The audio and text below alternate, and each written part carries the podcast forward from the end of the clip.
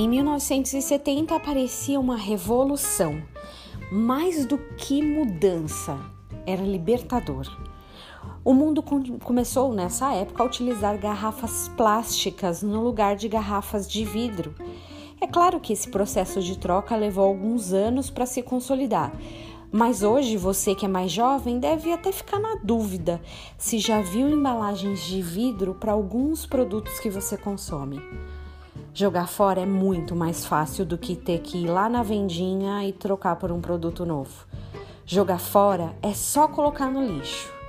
E como eu posso descartar em qualquer lugar, eu também posso comprar em qualquer lugar uma garrafinha da minha bebida favorita e matar a vontade de tomar. Um plástico tipo poliéster vira a famosa garrafa PET. Esse plástico muito utilizado para água, refri, suco. É, você abre a sua geladeira, você vai encontrar uma agora. Em termos individuais, é maravilhoso usar essas garrafas mas em termos coletivos ela é um grande problema ambiental.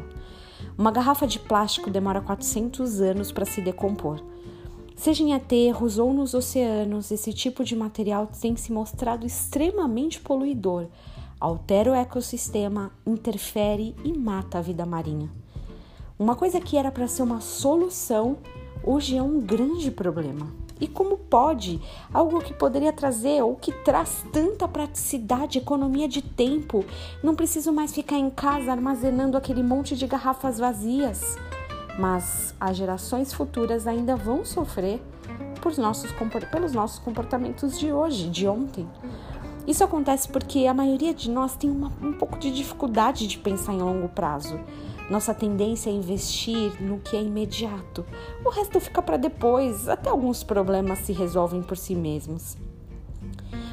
Provérbios 21, 5 diz assim: Os planos do diligente tendem à abundância, mas a pressa excessiva à pobreza.